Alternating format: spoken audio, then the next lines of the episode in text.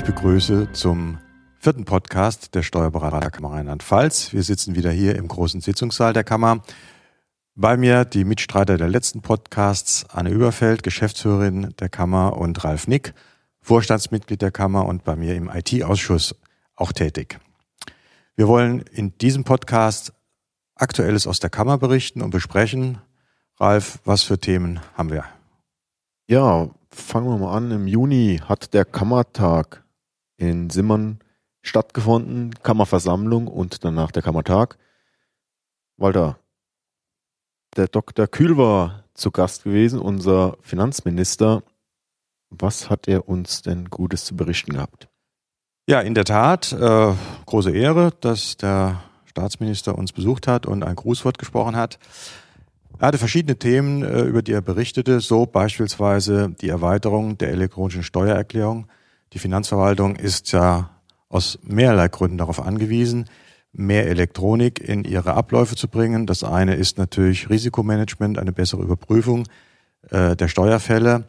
Aber das zweite große Thema ist natürlich auch Personalmangel, beziehungsweise man muss Personal abbauen aus Kostengründen. Und hierzu ist eben die äh, elektronische Bearbeitung von Steuererklärungen, Steuerfällen, letztlich auch von der E-Bilanz notwendig. Hier ist im Moment sehr viel im Gange und über diese Verfahren hat er uns berichtet, über den Stand und über die Ausblicke, die dort äh, zu sehen sind. Stichwort Selbstveranlagung, da ist er ja ein Vorreiter in Rheinland-Pfalz. Hat er darüber auch berichtet? Darüber hat er auch berichtet. Allerdings ist er da, weil das Verfahren natürlich auch ein bisschen umstritten ist, auch in den Ländern zum Teil, äh, nicht sehr tief eingegangen. Äh, Probleme gibt es allerdings auch im Verfahrensrecht durch die elektronischen Abläufe.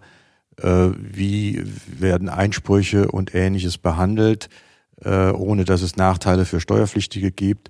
Auch die Rückübertragung von Schriftverkehr von E-Mails. Also das sind alles im Moment Probleme in der Verwaltung, äh, wo neue Abläufe kommen, äh, wo aber, sagen wir mal, äh, das Recht oder konkret die AO gar nicht äh, für bisher vorgesehen sind. Also da gibt es, denke ich, auch rechtliche Lücken. Ich weiß nicht, ob äh, du, Anna, aus der Kammerarbeit äh, da auch schon Erkenntnisse hast, dass äh, diese elektronische Abwicklung zu Rückfragen oder Unklarheiten führt bei den Kollegen.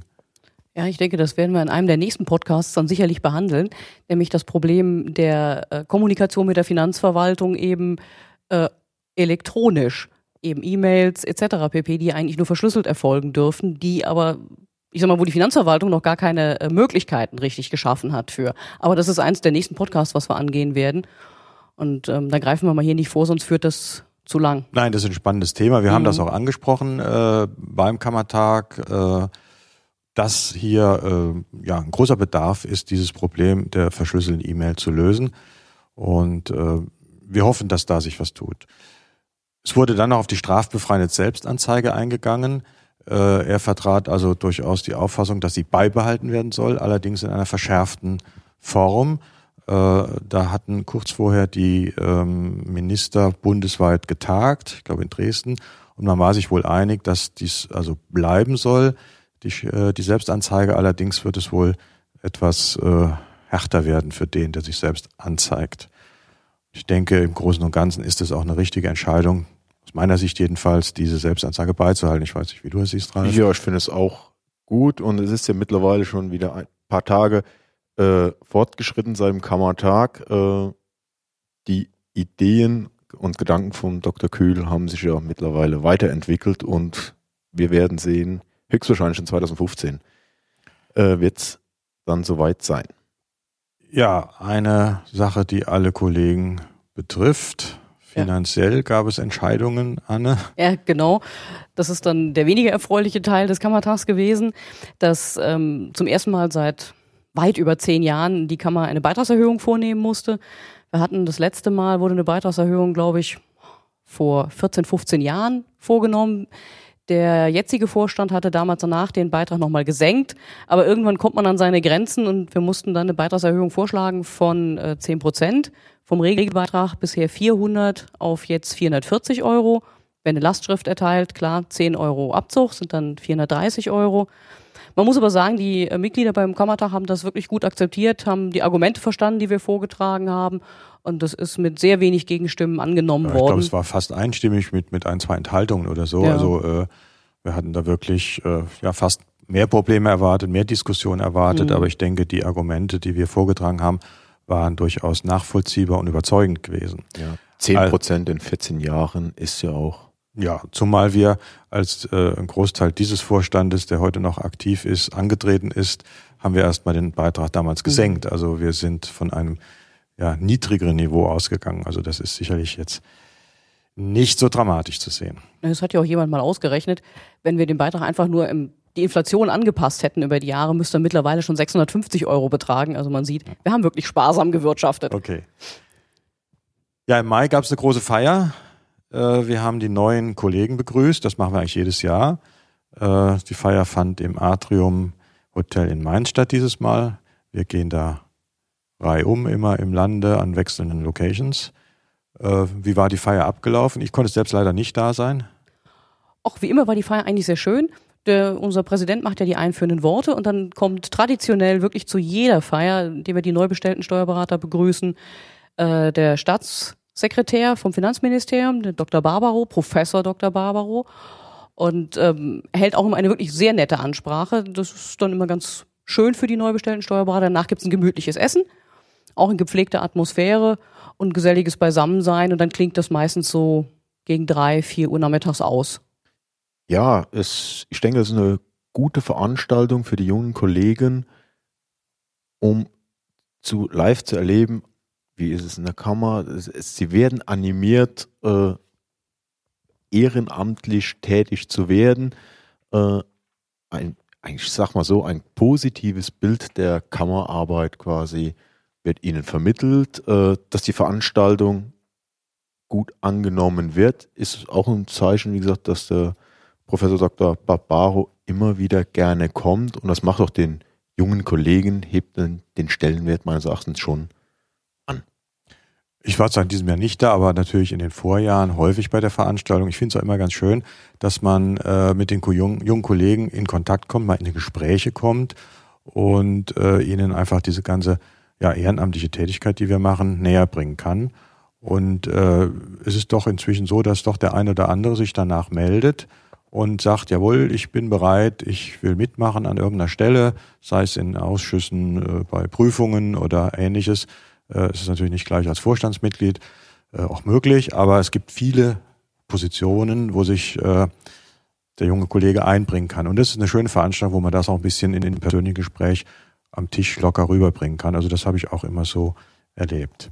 Wie waren denn die Ergebnisse, die Quoten dieses Jahr in der Steuerberaterprüfung? Äh, da gibt's ja Zahlen. Die Steuerberaterprüfung ist dieses Jahr extrem gut ausgefallen in Rheinland-Pfalz. Erfreulich. Ja, ist also wirklich erfreulich. Es sollte eigentlich viel animieren, sich nächstes Jahr zur Prüfung anzumelden. Denn es haben nur 35 Prozent die schriftliche Prüfung nicht bestanden. Und ähm, durch die mündliche Prüfung, okay, fällt man auch kaum noch durch, nur 1,77 Prozent durchgefallen. Das heißt, wir hatten insgesamt eine Bestehensquote von fast 63 Prozent. Also das ist sonst immer die Durchfallquote oft gewesen. Ja, das war Ja. oft umgekehrt, muss Genau. man sagen. Ja, Also entweder war der diesjährige Jahrgang besonders schlau oder besonders gut vorbereitet oder die Klausuren endlich praxisnäher, was ja immer gefordert wurde. Und ehrlich gesagt glaube ich letzteres, dass man ein bisschen ein Einsehen hatte in die Klausuren. Mhm. Gut. Weiteres Thema, äh, ganz ab davon. Ähm, wir haben einen Ombudsmann oder wir haben zwei Ombudsmänner. Äh, das sind äh, Kollegen, auch ehemalige, beide ehemalige Vorstandskollegen von uns mit einer großen Berufserfahrung. Das ist der Horst Benz aus Worms und der von der La in Trier. Genau. Vielleicht kannst du was dazu sagen, was eigentlich der Ombudsmann machen soll, weil ich glaube, so vielen Kollegen ist das gar nicht bewusst. Ja, der Ombudsmann, der wurde von uns geschaffen. Einfach deswegen, damit Kollegen, die sich in Not befinden, die ein Problem haben, sich an einen anderen Kollegen, einen erfahrenen älteren Kollegen wenden können und diese Notsituation mit ihm besprechen. Wenn diese Kollegen sich an die Kammer wenden und äh, wir Anhaltspunkte dafür haben, dass mit dieser Notsituation berufsrechtliche Folgen verbunden sind, dann müssen wir ja von Amts wegen tätig werden.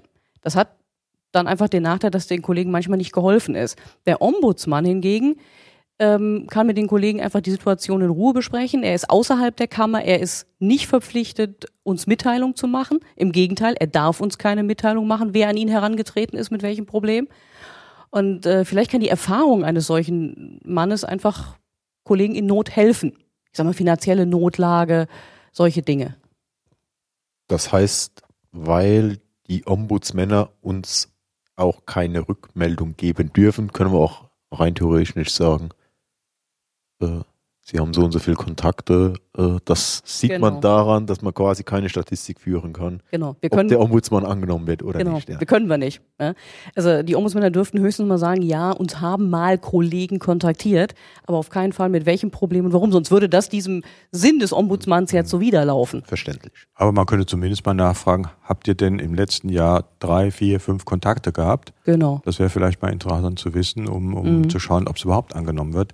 Äh, Das machen Was? wir auch. Ja. Und es wird leider ganz schlecht angenommen. Also es gab einen Kontakt Mhm. und ähm, ich fürchte aber mehr Probleme als nur ein einziges. Ja, das denke ich auch. Und wenn ich die Fälle im Berufsrecht manchmal sehe, äh, da wäre sicher der ein oder andere Fall auch mal was für den Ombudsmann gewesen, der im Vorfeld hätte eingreifen können und helfen können. Wir gehen bei Fällen, von denen wir vermuten, dass sie Problemfälle sein könnten, sogar so weit, dass wir dem Kollegen empfehlen, den Ombudsmann zu kontaktieren. Schreiben also einen Brief und geben Adresse, Kontaktdaten des Ombudsmanns und sagst, bitte wende dich an den Ombudsmann.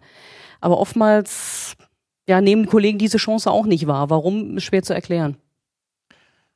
Gut, also mehr als Werbung dafür, was heißt Werbung? Es ist ja ein Hinweis dafür, ähm, können wir nicht tun. Aber ähm, die Kollegen sollten halt wissen, die Möglichkeit gibt es. Weiteres Thema, was uns ganz praktisch betrifft, wir haben ja durch die ähm, Steuerrechtsdatenbank, nein, Entschuldigung, nicht die Steuerrechtsdatenbank, die Vollmachtsdatenbank, das war jetzt ein kleiner Versprecher, äh, haben wir das Problem mit dem Vollmachtsformular. Hier gibt es äh, ja, neue Erkenntnisse, weil ja immer die Frage ist, äh, gilt die Vollmacht auch für die Kontoabfrage Nein. beim Finanzamt, bei der Kasse oder gilt sie nicht dafür? Ralf, da gibt es jetzt mal ein bisschen Klarheit. Klarheit gibt's, dass wir eine vollumfassende Vollmacht haben, aber für Steuerkonto Online wir diese leider nicht nutzen können. Mittlerweile hat die Finanzverwaltung ein kleines Einsehen und sagt, okay, wenn ihr uns eine Kopie der Hauptvollmacht schickt und uns die Vollmacht für das Steuerkonto Online, so wie wir sie in Rheinland-Pfalz haben, Also eine länderspezifische Vollmacht ist das, ja? Ganz genau. Wenn wir die hinten dran heften, können wir ohne Unterschrift die Vollmacht fürs Steuerkonto online quasi mit einer Kopie der Vertret Vollmacht für Vertretung in Steuersachen, der vollumfänglichen, diese bei der Finanzverwaltung einreichen und das Steuerkonto wird online gesch- freigeschaltet. Also die Vollmacht für die Vollmachtsdatenbank ist eine vollumfassende Vollmacht für alles. Muss aber im Moment ergänzt werden mit dem Blatt für die Kontoabfrage für diese Vollmacht, die aber nicht unterschrieben sein muss. Die muss so kann man nicht sehen. unterschrieben, ganz genau. Aber das ist ja schon mal hilfreich, Ja. weil man den Mandanten nur einmal kontaktieren muss und kann das dann zusammen abgeben.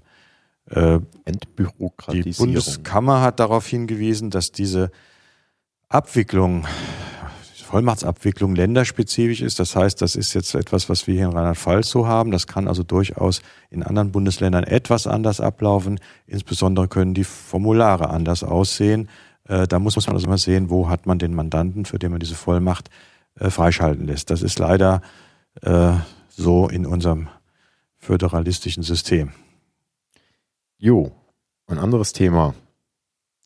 Keystam.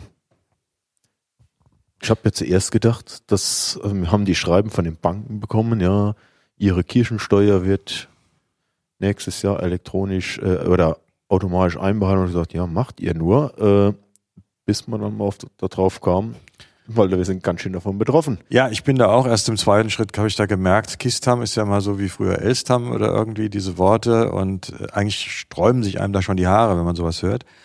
Äh, hier geht es ja um die Kirchensteuer der Kapitalgesellschaften im Grunde genommen. Und da wir alle irgendwo Kapitalgesellschaften beraten und vertreten, sind wir alle letztlich davon betroffen.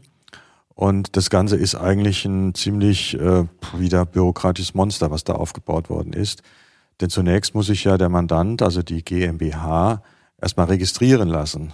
Ja, das ist das Problem schon. Äh, es ist nicht so, dass wir abrufen können, wir Steuerberater für unsere Mandanten. Nein, der Mandant selber muss sich registrieren. Er muss es selbst machen, jawohl, ja. übers Internet und äh, muss es auch schon jetzt machen oder muss es eigentlich schon gemacht haben. Ja, im Herbst äh, ist der erste Abruftermin. Dann kommen die Abruftermine, aber die Registrierung ist ja vor dem Abruf. Ja. Ne? Das sind ja zwei Vorgänge, auch das muss man sehen. Erst die Registrierung und der Abruf. Der Abruf selbst kann dann wohl durch uns auch mit entsprechender Vollmacht vorgenommen werden. Ja. Wobei ich mir dann schon überlegt habe, ob wir dann das wirklich machen sollen. Äh, denn das ist ja äh, eine zusätzliche Arbeit äh, mit, mit Fristen, die wir wieder da haben. Äh, muss man irgendwie organisatorisch in der eigenen Kanzlei überlegen, wie man das hinbekommt. Und äh, ich weiß nicht, wie ihr es gemacht habt. Wir haben unsere Mandanten alle vor einigen Wochen schon informiert.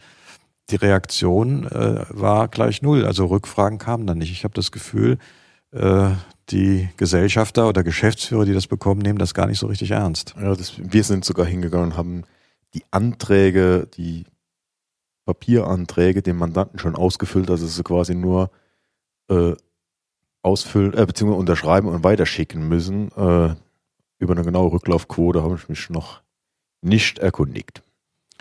Ja, das haben wir nicht gemacht, aber äh, ich habe also meistens kommt ja, wenn irgendwas Neues ist, ein Aufschrei, wenn's, wenn die Leute meinen, sie sind betroffen. Aber hier fehlt mir ein bisschen der Aufschrei.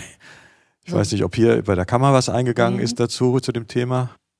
Also die Aufschreie sind ja bei uns bei der Kammer eingegangen und zwar nicht von den Mandanten, die betroffen sind, von den Gesellschaften, sondern eben von Steuerberatern, die versucht haben, für ihre Mandanten diese äh, KISTAM-Erklärung schon vorzubereiten. Und da ist eben kaum eine Dienstleistung durch den Steuerberater möglich.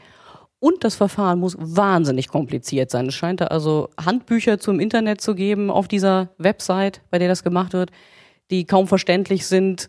Und wie gesagt, die Mandanten müssen sich da durcharbeiten. Also wie gesagt, hier gingen die Aufschreie ein und wir sollten gefälligst irgendwas unternehmen, aber wir können nichts unternehmen. Nicht mal die Finanzverwaltung konnte irgendwas unternehmen. Das ist so nebenher und ohne Einbinden der Steuerberater entwickelt worden. Ja, hier sind wir mal wieder nicht eingebunden worden, mhm. also die Praktiker außen vor und das ist ja eigentlich immer schiefgegangen in der Vergangenheit. Ich war im Mai, glaube ich, beim Deutschen Steuerberatertag in Berlin und da war ein Herr aus dem Ministerium, der mit diesem Thema auch befasst war. Und es gab diverse Fragen aus dem Publikum zu, dazu, zu Kistam. Und äh, ein Großteil der Fragen konnte er zu diesem Zeitpunkt gar nicht beantworten. Er sagte, es kommt und so weiter, wir wissen bestimmte Dinge. Aber im Detail gibt es noch einiges, was offen ist und was ungeklärt ist. Und ich glaube, da ist bisher auch noch nicht so viel geklärt an so Detailproblemen. Mhm. Aber wir haben in der Praxis damit zu leben und mal schauen, wie, wie wir damit klarkommen. Es ist einfach so. Wir wollen mal hoffen, dass Sanktionen nicht so hart ausfallen, wenn es am Anfang nicht funktioniert. Ja, das war unser vierter Podcast zu den aktuellen Themen aus der Kammer. Ich hätte noch ein Thema gehabt. Haben wir noch ein Thema? Na, bitteschön. Ja, und zwar eins, was eigentlich dich betrifft, weil du es aus der Wiege gehoben hast. Bitte sehr. Was wird mit dem nächsten Seminar für Quer- und Wiedereinsteiger? Stimmt, das ist ja ein ganz wichtiges Thema. Ja, wir haben ja in Koblenz äh, damit begonnen. Ein, ein Pilotprojekt war das ursprünglich vom Verband, Verbandsgruppe in Koblenz, äh, Kammer und äh, der DATEV. Und es war ein sehr erfolgreiches Seminar. Das heißt, wir wollten damit Quer- und Wiedereinsteiger in den Beruf wieder zurückbringen oder rüberbringen aus anderen kaufmännischen Berufen. Äh, wir hatten damals eine erfolgreiche Auftaktveranstaltung mit über 80 Teilnehmern und statt einem Seminar haben wir im ersten Jahr gleich zwei Seminare parallel laufen lassen, was uns große organisatorische Probleme gemacht hat. Die zwei Seminare sind gelaufen. Äh, die ja, Mitarbeiter damals sind alle soweit untergebracht in Kanzleien, alle sind eigentlich glücklich. Äh, und wir haben im Grunde genommen einen, ja, einen neuen Markt als Mitarbeiterreservoir entdeckt, nämlich Leute, die aus dem Beruf raus sind, meistens wegen Kinder und die wieder rein wollen, Defizite haben, Wissenslücken haben, technisch natürlich nicht mehr so weit auf dem Stand sind. Und wir haben mit diesen Quereinsteigern auch äh, Leute für den doch interessanten Beruf gewinnen können, die aus dem Bereich kaufmännische Ausbildung kommen, äh, zum Teil Anwalt waren oder bei Versicherungen oder so waren und die eben hier bei uns eine vielleicht bessere und interessantere Arbeitsstelle finden können. Das ist äh, für die Kollegen ein, eine Möglichkeit, neue Mitarbeiter zu gewinnen. Ja, und wir wollen das weiterführen. Äh, es wird im Januar ein weiteres Seminar geben. Ob ein oder zwei wird sich dann zeigen. Äh, in Koblenz Anfang Januar. Das Ganze wird ab September beworben. Also dann werden Flyer verteilt. Wer dann Interesse hat, kann sich entsprechend an den Verband, an die Akademie, aber auch an die Kammer wenden, um Informationen zu bekommen. Ähm, in der Presse wird es erscheinen. Und wir sind in Koblenz sehr froh, dass wir das also weitermachen können. Es wird leider nicht landesweit äh, funktionieren, weil es sehr schwer ist, äh, die Dinge organisatorisch an allen Standorten so hinzubekommen, wie wir das in Koblenz haben, weil da ist eben auch die DATEV mit einem IZ, mit dem Informationszentrum. Das sind eben die Computer und die technischen Möglichkeiten. Das ist eben nicht überall gegeben. Ähm, deswegen leider nur in Koblenz im Moment. Ich weiß, die Akademie hier in Mainz ist äh, daran zu prüfen und zu überlegen, ob man es äh, landesweit machen kann. Es wäre schön, wenn das klappt. Könntest du mal kurz und knapp gerade sagen, so die, die Schwerpunkte von dem Seminar, du hast eben gesagt, DATEV, äh, technisch die Leute wieder reinkommen. Das heißt, es werden auch technische äh, ja, es gibt drei Bereiche im Prinzip. Wir fangen an mit einem organisatorischen Tag. Das heißt, es wird ein bisschen Büroorganisation, auch die Software dazu erläutert. Äh, wie läuft überhaupt das Ganze in einem Steuerbüro ab?